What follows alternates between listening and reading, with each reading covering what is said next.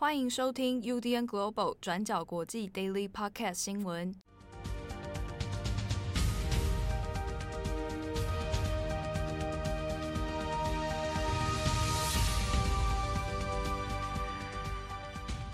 Hello，大家好，欢迎收听 UDN Global 转角国际 Daily Podcast 新闻。我是编辑七号，我是编辑慧仪。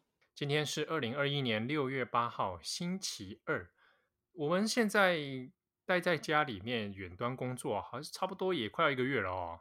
对对，好像在一个星期，就就一个月了嘛哦。对，你，到目前为止，其实我也很好奇，我们几个人这样子远端来录 daily，来录重磅广播，你有没有自己什么特别的感觉啊？你看不到人的状态下，看不到 人就比较难有对话感，就是有时候会发生说，哎，所以现在我要接话，还是因为我看不到你的眼神？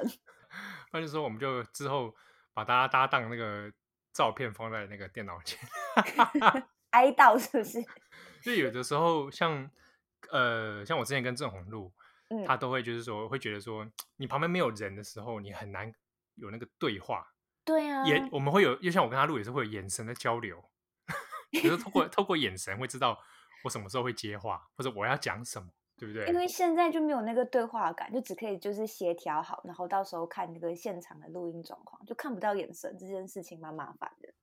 这个不过好像目前为止我们录起来效果对听众来说好像还可以。一开始前面有需要在适应的状况啊，像是音量，但是到现在可能状况也比较 OK 了，这样。对，那如果听友你有听了觉得哎哪个地方你觉得好像还怪怪的，或者是怎么样哦？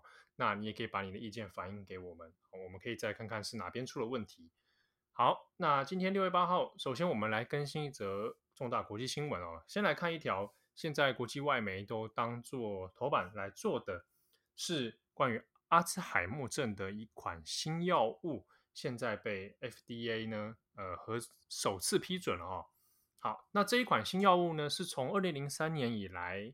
你看，诶，睽违已经十八年了，FDA 首次批准了一个专门治疗阿兹海默症的新药。好，那这款药物呢，它是由美国 Biogen 啊百健公司研发。那它的研发合作伙伴呢是日本的这个制药公司哦，卫彩株式会社 Eisai。好，那这是美日共同合作开发的一款新药物。那现在呢，这个药物。诶，首次获得批准哦。那这边讲到治疗阿兹海默症，其实就是这一次新闻里面被大家视为重点的，也是医药界医疗里面的一个重大里程碑哦。因为阿兹海默症呢，这个其实是长久以来呢，在医药在治疗的时候，常常会知道它其实没有一个直接有效药物来对治的一个症状哦。大部分现在的疗程啊，药物啊，也只能减缓说患者的一些。这个退化状况而已，只能减缓你的症状，但是没有办法说完全的来根治你的这样的这个疾病啊。好，那阿兹海默症呢？这个可能大家应该也都不陌生了哈，它会对人的这个记忆啊、行为能力啊、认知能力啊等等，会造成很严重的退化。好，那这一款新药物呢，它的名字叫做 Aducanumab。啊，我这讲的发音有点像日文哦。哎，的确，他是从 我是从日文发音过来的。会议不要偷笑。Aducanumab，Aducanumab。啊，那实际上呢，它最后如果要上市的话，它会用一个名字叫做 Aduhelm 啊，A D U H E L M 啊，那就这个跟阿兹海默的那个字啊，本体上是有一些关联的。好，那这个药物虽然大家说，哎。作为一个医药来说是一个里程碑，但是它其实也有引发一些争议，主要在于说这个新的药品它到底是不是真的有所谓有效治疗阿兹海默症哦？真的可以让人类终于解决阿兹海默症这个问题吗？好，那其实是有引发一些讨论的。那实际上呢，这一款药物是过去这个 Biogen 它在跟日本的 A 仔啊卫彩呢合作开发那。呃，开发的时程其实已经有好几年了哦，中间也有做过好几次的试验。早期在做开发的时候，因为发现说，诶，他们的他们的这款药物呢，可以针对阿兹海默症其中引发的一些蛋白质问题呢，那来发展出抗体。好，那这样的实验呢，其实过去做了好几期之后，在二零一九年的三月，好，那当时有针对三千多名患者来做一个实验，但是从这一次的实验结果当中，却发现说，哎，这款药物它的效果其实不如预期啊，其实没有什么效啊，就是在减缓这个阿兹海默的症状方面，比如说你的记忆退化啊，你的这个认知能力退化，哎，发现药物其实没有太多的效果。所以这个试验在二零一九年之后，其实就先暂停了。那当时的医药界也对觉得很可惜啊，好像觉得这一款计划呢，它就没有办法实现了。好，但是后来呢，又依这个 Biogen 公司又依据当时的一些实验记录哈，那再提供更多的数据分析，那就发现说，哎，如果只要这款药物的剂量够大的话，够多的话呢，那的确是有效能够减缓患者的。这个退化的速度哦，所以又以此它作为一个申请来看，向 FDA 说可不可以申请说让它通过哈批准上市。那现在这个消息出来之后，当然其实医药界也有一些正反不同的意见哈。那像一些相关的科学家会认为说，其实他还没有办法完全有效的证明说这款药物真的就是可以直接来治疗阿兹海默症。那所以在实验数据上面其实是有一些疑虑的。好那 FDA 当然自己也知道这样的状况，所以 FDA 是他的说法是说，因为现在这个批准的决定哦，他的结论是认为说，这个药物在一定程度上它其实是有可行性的啊，它是有治疗性的，而且能够确实帮助到病患。那整体而言的评估来说是利大于弊的啊，所以他来做一个批准。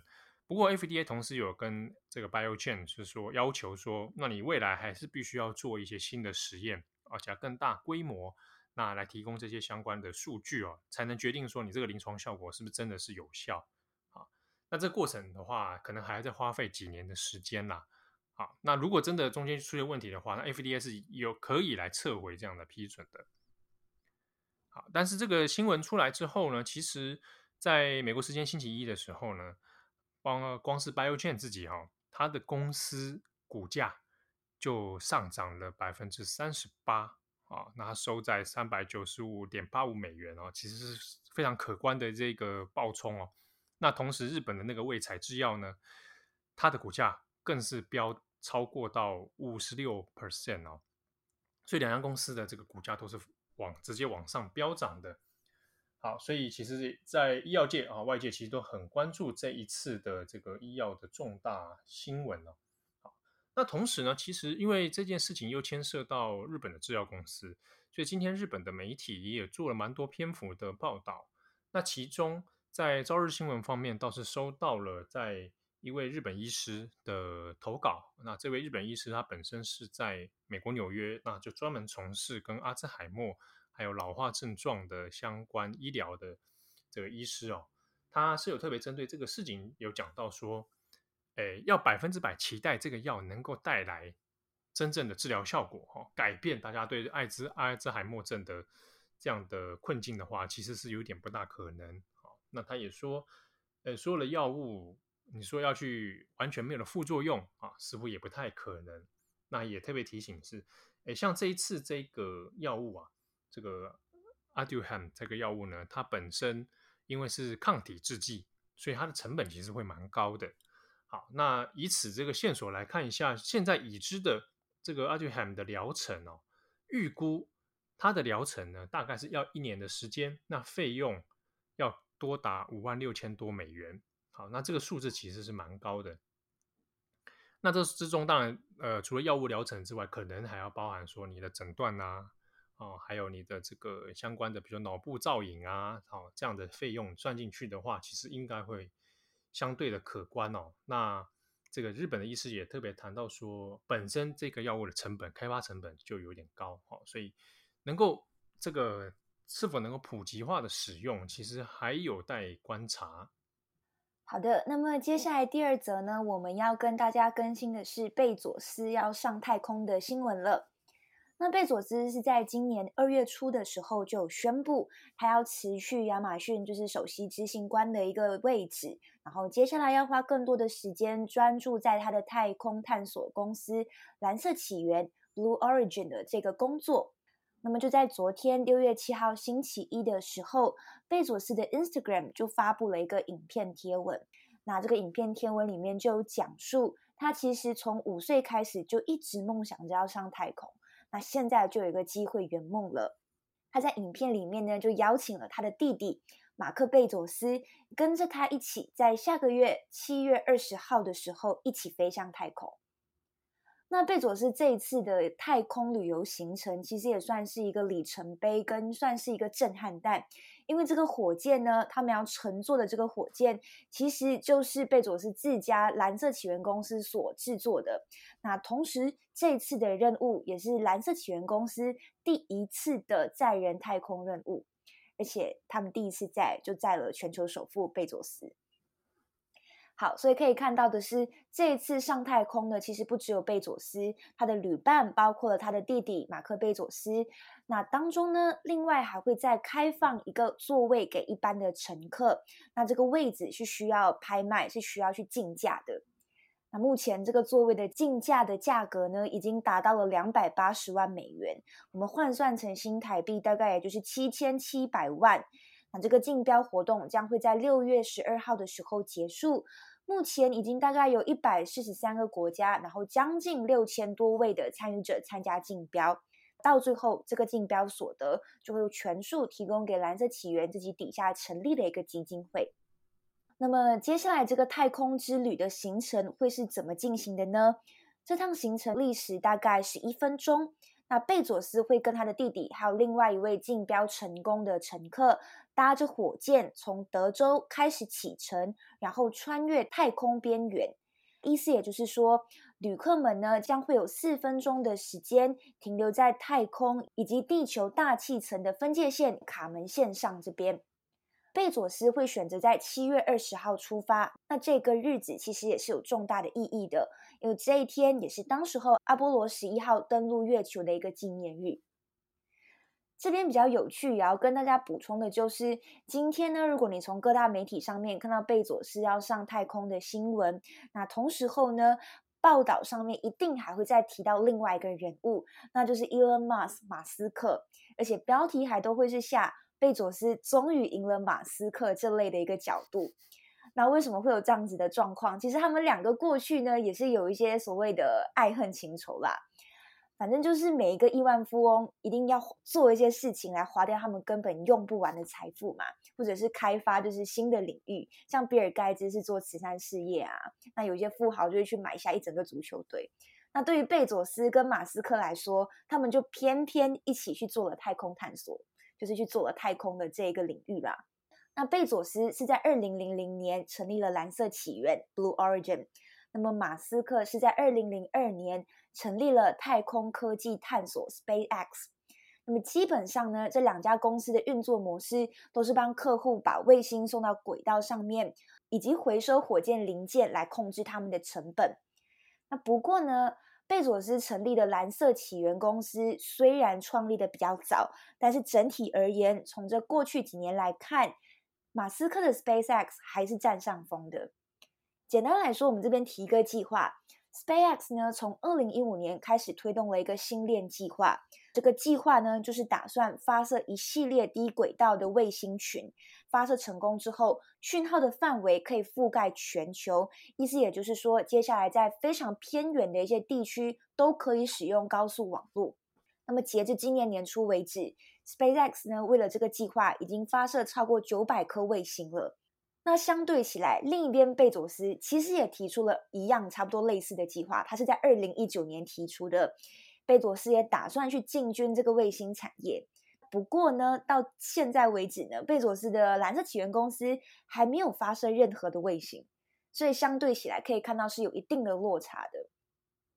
那除此之外，当中这两家公司比较不一样的点也是，贝佐斯是想要带人类重返地球，那么马斯克他的太空科技探索公司则是希望呢要把人类送上火星定居，也就是移民到火星。所以，不管是贝佐斯还是马斯克，他们两个在这相同的领域上面，其实也是有一直在互相嘲讽对方的。像是贝佐斯就嘲笑马斯克他要移民火星的这件事，他就曾经说：“到底谁会想要搬到火星上面？你拜托，你先去圣母峰山顶，你先住一年，看你到底喜不喜欢，你再来谈嘛。而且在几个月前呢，双方其实都有一直在就是竞标美国政府的标案。那到最后，NASA 在四月中旬的时候就选了马斯克的 SpaceX 来打造美国太空人要登陆月球的一个太空船。结果呢，落选的蓝色起源公司就非常不满，就跟 NASA 提出抗议。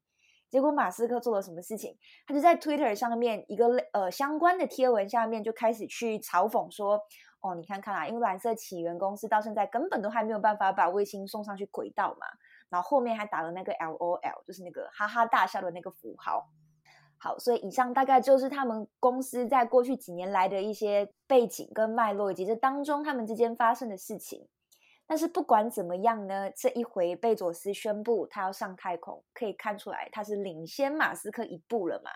所以相信接下来在七月二十号这一天，应该也是会就是有全球媒体都会非常关注的这一天。我们可以好好到时候可以好好来期待一下。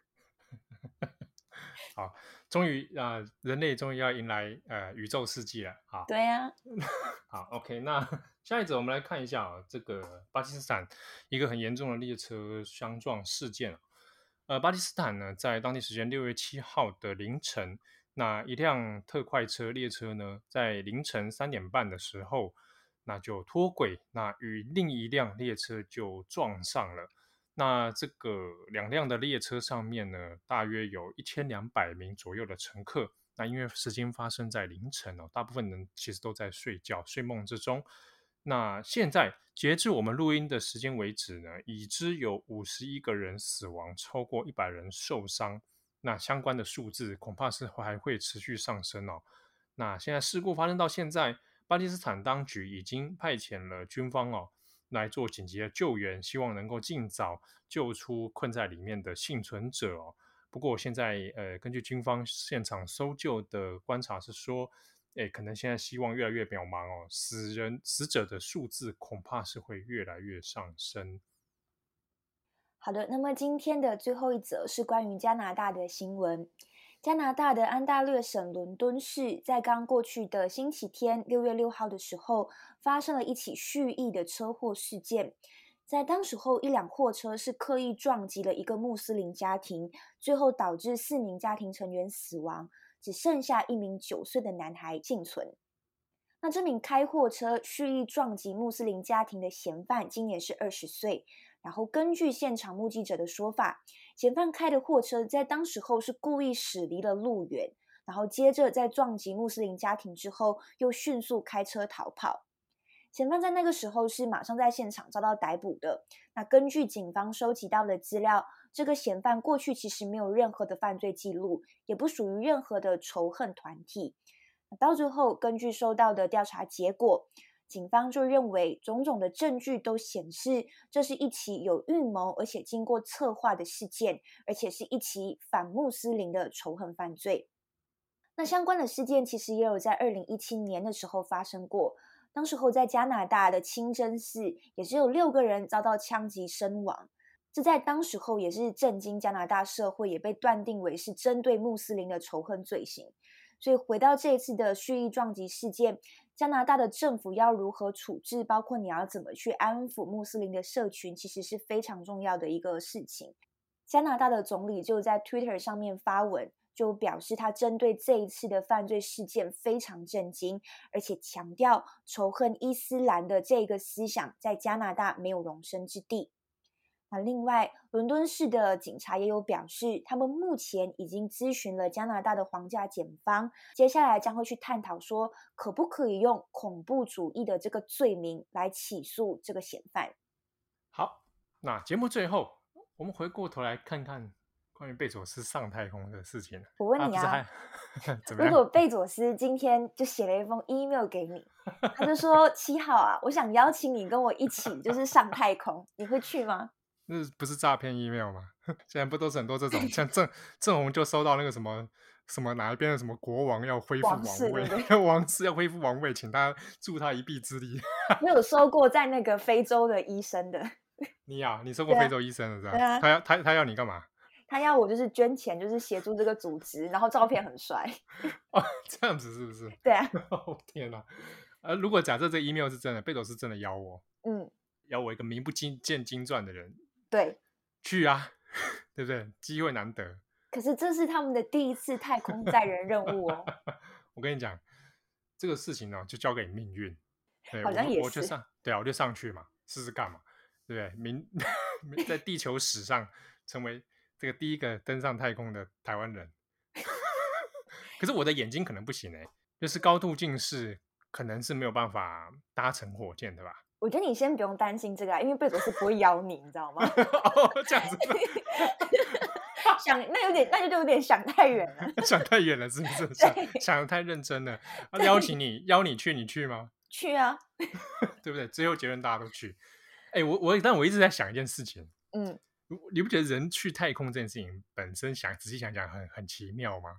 你是觉得征服了？我我没有我我没有想用征服这个概念，我是想觉我是一开始会疑惑，就是当你去到太空的时候，你脱离地球这件事情啊，嗯，那时时间这件事情对你来说已经不存在了吧？对不对？因为你你我们现在过的时间是地球的这个自转的时间嘛，嗯，你才会有一分一秒，你才会有二十四小时，时间也是被创造出来的啊。对啊，当当你脱离这个地方的时候，时间对你不存在之后，那个你到底是什么状态啊？是不是跟死了也没两样啊？应该也没有到这样。那我觉得，如果真的上去，应该会你的眼界跟你的视角一定会更不一样。我想一定会，一定一定也很冲击啦，冲击你的世界观，嗯、冲击你的任何一个感官嘛。对啊，对不对？在在宇宙这样没有没有方向，它是一个全三 D 的，没有上下东西南北的地方。对啊，一个失重的状态，然后没有时间，时间对你来说已经没有意义了。状态，那个状态是不是跟死了很像啊？不知道哎。然后你再回到地球的时候，是不是一种重返人间的感觉？又活过来了。嗯，死而复生的感觉。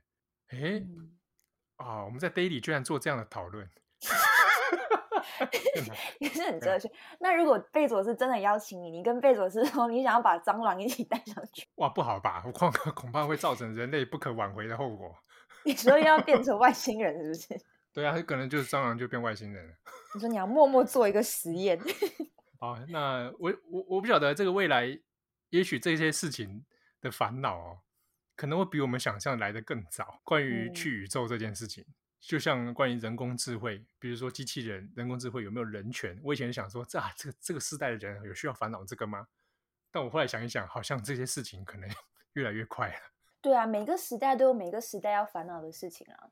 好。那感谢大家的收听，祝福大家平安快乐。我想宇宙之中应该是没有 COVID-19 的吧？这好像。不知道哦，哎，哎，不知道哦，恐怖了。好，我们 Penny Podcast 新闻，我们下次见喽，拜拜，拜拜。感谢大家的收听，想知道更多详细内容，请上网搜寻转角国际。